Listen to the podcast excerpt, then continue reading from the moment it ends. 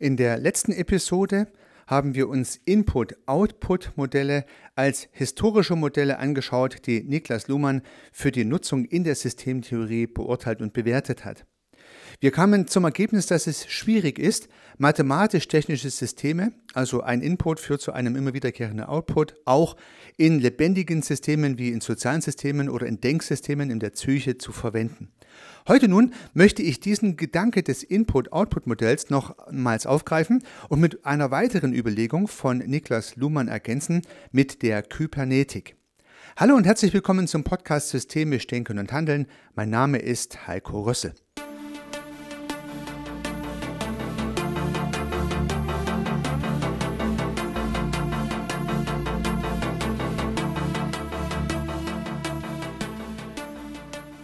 Die Kybernetik oder auch die Wissenschaft der Steuerung oder die Idee der Steuerung ist im letzten Jahrhundert entwickelt worden. Der wesentliche Protagonist ist nach meinem Dafürhalten Norbert Wiener, ein begnadeter Mathematiker und Logiker, der diese Idee ja, entwickelt, verfolgt und gegründet hat, die Kybernetik. Die Idee der Steuerung.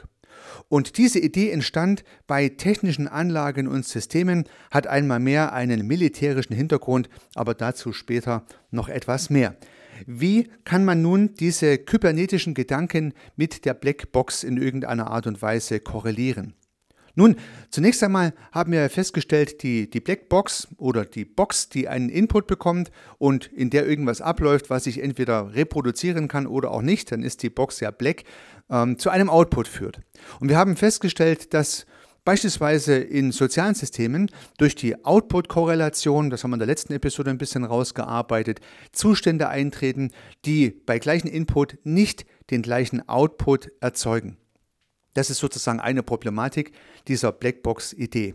Nun gibt es noch andere Überlegungen an diese Blackbox sozusagen oder an diese Box zwischen Input und Output ein Steuerungsrädchen anzubauen. So ließe sich das vielleicht bildlich vorstellen. Das heißt, ich habe einen Input und die Maschine macht irgendwas und dann gibt es einen Output, aber weil ich das ein bisschen besser steuern möchte, baue ich jetzt ein paar Knöpfchen und Steuerrädchen an diese Box dran und kann von außen Einfluss nehmen. Das heißt, irgendein Steuermann kann jetzt steuern. Und diese Idee, diese Metapher wird häufig am Beispiel des Schiffskapitäns erläutert. Natürlich, der Schiffskapitän steht auf der Brücke, hat im wahrsten Sinne des Wortes sein Steuerrad in der Hand, hat das Ziel hoffentlich fix vor Augen und dreht nun an dem Rad immer wieder so, dass das Schiff den Kurs hält. Das wäre ja eine typische Metapher des Steuerns. Und ich glaube, auch viele Führungskräfte haben die Idee des Kapitäns, der auf der Brücke steht und steuert. Und denken nun, wenn die Führungskräfte ganz oben in ihrer Führungsetage am großen Rad drehen, dass dann unten sozusagen alle Motoren anspringen, die Segel gesetzt werden, das Ruder sich bewegt und der Kurs gehalten wird. Na, praktisch wird es halt nicht immer so funktionieren, wie man sich das vorstellt und genau um das soll es eigentlich gehen. Die Grenzen der Kybernetik in sozialen Systemen. Aber bevor wir zu den Grenzen kommen, vielleicht nochmal zu den frühen Kybernetikern und den immer wieder zitierten Beispielen auch. Ein berühmtes, vielleicht das berühmteste Beispiel ist das Thermostat, ein typisches Beispiel eines Steuerungssystems. Vielleicht ist den einen oder anderen gar nicht so richtig bewusst, dass der Dreher an der Heizung, wo 1 bis 5 draufsteht, ja nicht nur ein Dreher an der Heizung ist, also nicht nur ein Element, um die Temperatur einzustellen, weil dann wäre es ja eine Steuerung durch den Menschen, sondern da drin steckt auch ein technisches Element, welches die Temperatur misst. Also wenn ich 3 einstelle, dann weiß die Heizung, welche Temperatur im Raum sein soll und in diesem Dreher sind im Prinzip steuernde Elemente, in dem Fall also Temperaturfühler, die schauen, wie warm es ist und wenn die eingestellte Temperatur erreicht ist, dann schaltet dieser Thermostatfühler sozusagen ein entsprechendes Element und dadurch wird die Heizung zugedreht. Und wenn die Temperatur wieder unter den Dreierwert gesunken ist, dann schaltet das Thermostat die Heizung wieder an. Und so gibt es ein An- und Abschalten, um eine möglichst konstante Temperatur zu halten. Also ein typisches Beispiel einer kybernetischen Idee. Ein anderes Beispiel, und ich sagte schon, wie so häufig, kommen solche Ideen ja auch aus dem Militärischen, weil auch häufig Militärorganisationen solche Forschungen unterstützt haben, ist die Steuerung von Raketen, also von gesteuerten Raketen. Und Niklas Luhmann führt selber dieses Beispiel an. Also er schildert im Prinzip, wie man früher Flugzeuge abschießen wollte, im wahrsten Sinne des Wortes. Und dazu gibt es ja eine Kanone. Übrigens heißt diese Kanone Flak, ja, Fliegerabwehrkanone ist die Übersetzung einer Flak. Und diese Flak ähm, schießt im Prinzip auf das Flugzeug, welches sich am Himmel bewegt. So, nun muss der Kanonier, der diese Flakkanone bedient hat oder bedient, der muss sozusagen jetzt genau wissen, wie schnell fliegt das Flugzeug, wie hoch ist das Flugzeug, vielleicht muss er sogar den Wind berücksichtigen und alles sowas. Und dann muss er vorhalten. Also sprich, er muss vorhalten, ähm, weil er ja die Kanone abschießt und dann dauert es ein bisschen, bis die Kanone dort ist, wo das Flugzeug vermutet wird und dann müssen ja beide zusammentreffen.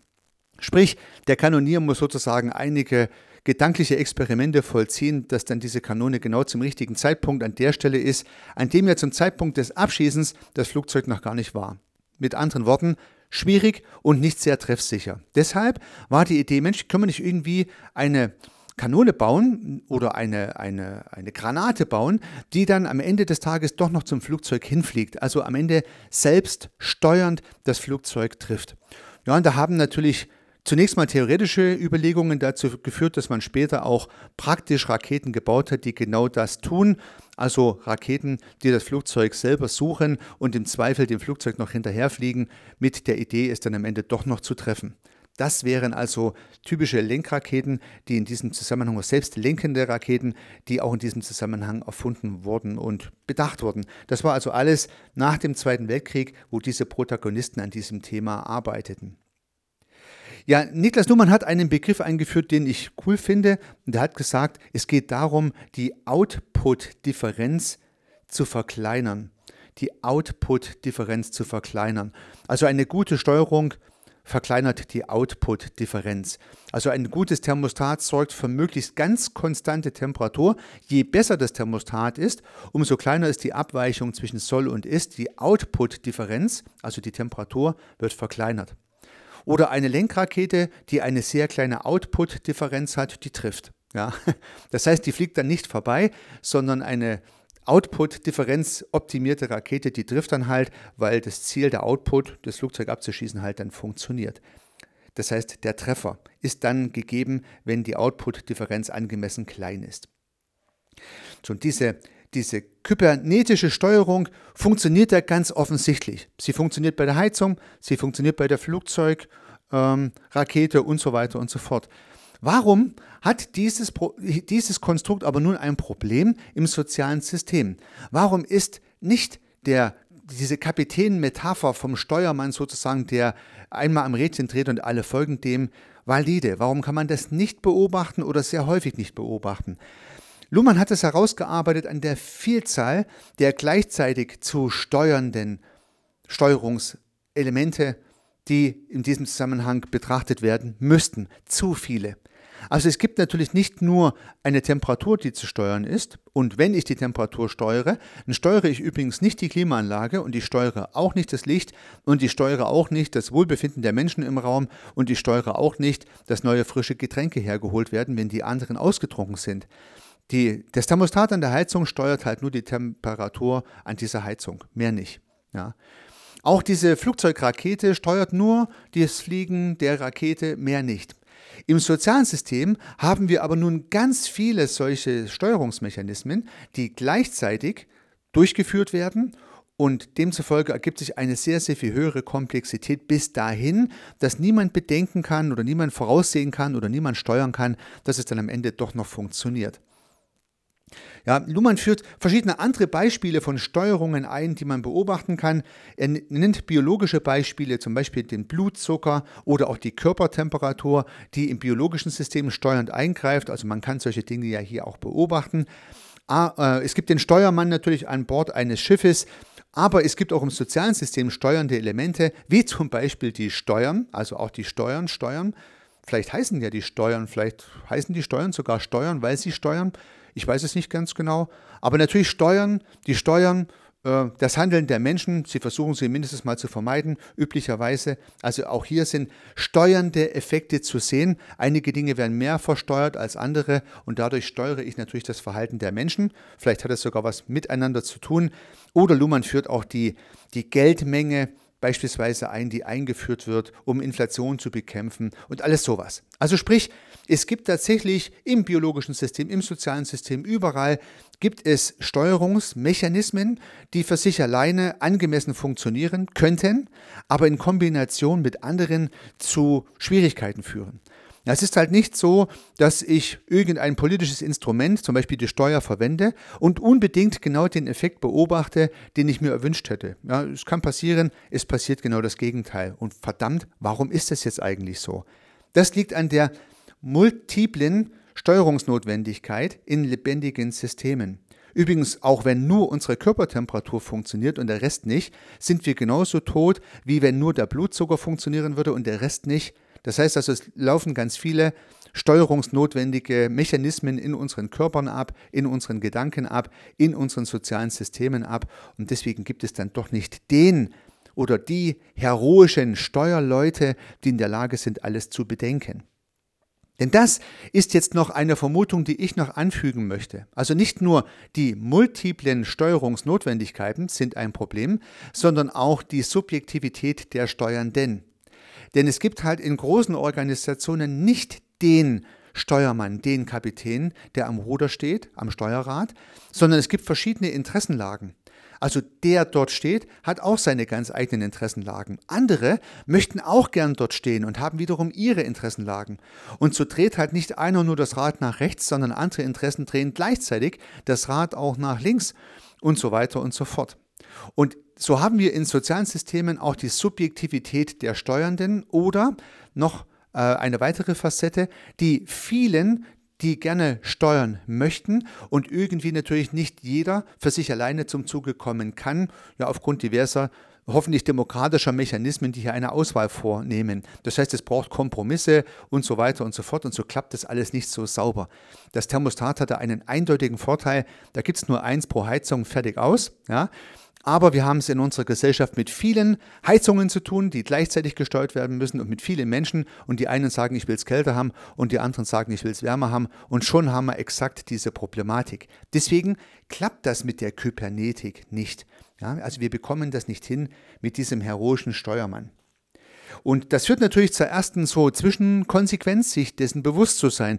Mehr können wir heute und hier nicht erreichen. Das heißt, theoretisch wird von Luhmann und anderen Protagonisten herausgearbeitet, wir können halt nicht verlässlich steuern. Und auch diese, ja, beruhigende Erkenntnis kann ja schon mal hilfreich sein. Da muss ich mich also nicht ärgern, wenn es dann mal nicht geklappt hat, sondern sage vielmehr, ja, okay, das Nichtklappen von Steuerungsimpulsen gehört halt zur Steuerung mit dazu. Nun hat Luhmann noch einen weiteren Gedanken angefügt, den ich sehr spannend finde, und der hat was mit der Output-Differenz zu tun. Er hat das Ganze auch als negatives Feedback bezeichnet, das heißt, die Output-Differenz soll verkleinert werden. Also ich habe es ja vorhin am Heizungssystem erläutert. Man hat natürlich das Ziel, dass die Differenz klein ist, dass die Rakete trifft und dass die Temperatur konstant ist. Man möchte also die Output-Differenz verkleinern und Luhmann nennt das Ganze negatives Feedback, also die Verkleinerung der Differenz. Und im Falle der Heizung beispielsweise oder auch bei der Rakete ist die Verkleinerung dieser Differenz gewünscht und wünschenswert. Ja? Also das heißt, wir können die Verkleinerung der Differenz auch positiv bewerten. Das heißt, wenn die Temperaturschwankungen klein sind, dann ist es sehr schön. Nun gibt es aber auch ein positives Feedback, nämlich eine Verstärkung von Effekten durch den Output. Und das fand ich eigentlich auch ganz interessant. Das heißt also äh, auch positives Feedback, zum Beispiel wenn in Social Media Posts viral gehen. Also ich habe einen Gedanken gepostet und mit einmal geht der durch die Decke, geht viral und ich werde sozusagen Influencer über Nacht, weil, diese, weil dieser Post so viele Menschen erreicht hat. So was passiert hier auch. Das heißt, da haben wir eine positive, einen positiven Effekt, eine Verstärkung einen Booster von Ideen. Ich fand den Gedanke interessant, dass also diese steuernden Effekte und die Output-Differenzen positiv und negativ auch belegt sein können. Das kann man sozusagen gar nicht so genau voraussehen und das sieht man schon einmal mehr, äh, wie unzuverlässig und wie wenig zu prognostizieren diese Gesamtsysteme agieren. Ich habe zum Beispiel mit einer Influencerin mal ein Interview geführt und die hat mir wirklich gesagt, dass sie über Nacht Influencerin geworden ist. Man mag es kaum glauben. Das heißt, sie hatte wohl auf Instagram, ich weiß die Werte nicht mehr ganz genau, aber so in etwa, sie hatte ungefähr 300 Follower und hat immer wieder mal lustige Videos gepostet. Also eine junge Frau, die das berichtet hat. Und dann hat sie auch wieder mal ein lustiges Video gemacht mit einem speziellen Inhalt für ihre spezielle Community und hat dieses Video gepostet. Und am Tag drauf konnte sie ihre App nicht mehr öffnen, weil die immer wieder abgestürzt ist. Und als sie dann irgendwann wieder mal reingekommen ist in die App, dann hatte dieser Post 10 oder 100.000 Views und sie hatte über 10.000 Follower. Das heißt, dieser eine einzige Post, der viral ging, was sie nicht planen konnte und auch nicht gewusst hat, führte dazu, dass sie über Nacht von 300, glaube ich, so war die Zahl, auf über 10.000 Follower gekommen ist. Und dann hat sich das noch weiter verstärkt, weil durch diese größere Reichweite ein anderer bekannter Influencer auf sie aufmerksam wurde und wiederum ihr Video geteilt hat, was nochmal einen Booster gegeben hat, sodass sie jetzt heute 165.000 Follower hat. Ja, aber die erste äh, sozusagen positive Feedback-Schleife war zufällig, war ein viraler Post, der einfach kam. Er ist nicht planbar, er ist dann auch nicht widerrufbar, hätte auch nach hinten losgehen können. Und in dem Fall hat sie jetzt was draus gemacht, soll nur ein Beispiel dafür sein, dass ich sowas nicht steuern kann. Ja, viele sagen ja, ja, da muss man dies und das machen, dann passiert genau jenes, aber genau das ist halt nicht der Fall.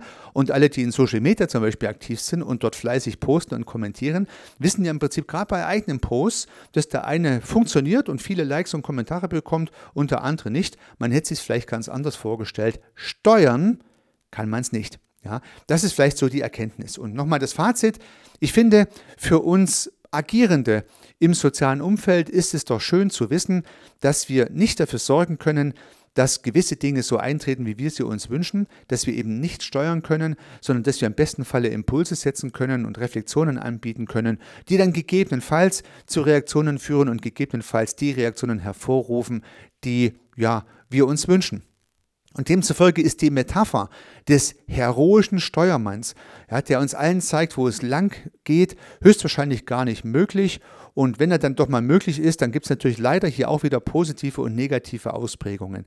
Also es gibt auch virale Führungskräfte, die mit einmal mega populär sind. Alle folgen ihnen, finden es toll. Aber das Ganze gibt es natürlich auch negativ. Und da fallen jedem bestimmt Beispiele ein, wo Menschen Menschen gefolgt sind, denen man hätte lieber nicht folgen sollen.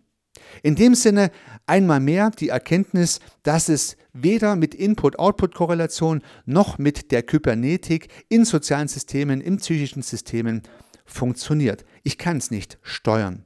Und ein abschließender Gedanke soll das nochmal unterstreichen.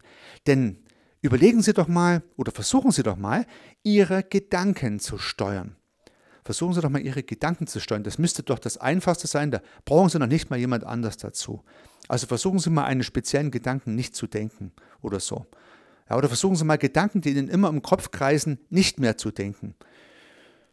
Ja, Sie werden feststellen, Gedankensteuern ist schwierig und das Ganze im sozialen System ähnlich. Also wenn Sie ein soziales System mal beeinflussen wollen und wollen in diesem sozialen System eine spezielle Idee etablieren und versuchen das, dann haben Sie ganz bestimmt schon bemerkt, dass das keinesfalls immer geklappt hat. Vielleicht immer wieder mal, das ist natürlich klar, Wahrscheinlichkeiten ergeben auch immer wieder mal Treffer, aber keinesfalls ist Ihnen jede Intervention im sozialen System gelungen. Jeder, der ehrlich mit sich ist und es reflektiert, wird feststellen, ich kann nicht steuern. Und das zur Kenntnis zu nehmen, ist tröstlich und hilfreich. Und auch das kann ja mal ganz gut sein, auf den Weg zum Erfolg einer systemischen Arbeit. Dabei wünsche ich Ihnen sehr viel Erfolg. Unternehmen Sie was, Ihr Heiko Rössel.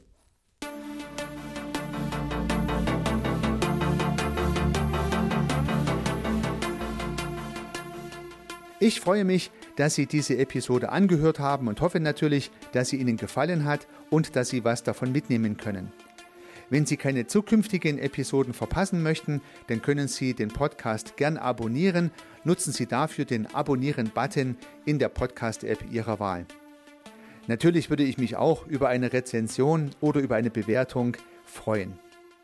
Alternativ zu diesem Podcast habe ich zwei weitere aufgenommen. Sie finden sie unter www.servicearchitekt.com/podcast oder wenn Sie meinen Namen in der Podcast-App Ihrer Wahl eingeben. Vielleicht können ja auch die beiden anderen Angebote für Sie interessant sein.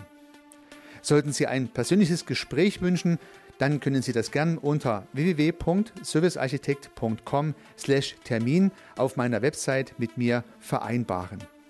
Ansonsten freue ich mich auf ein Wiederhören. Bis dahin, Ihr Heiko Rössel.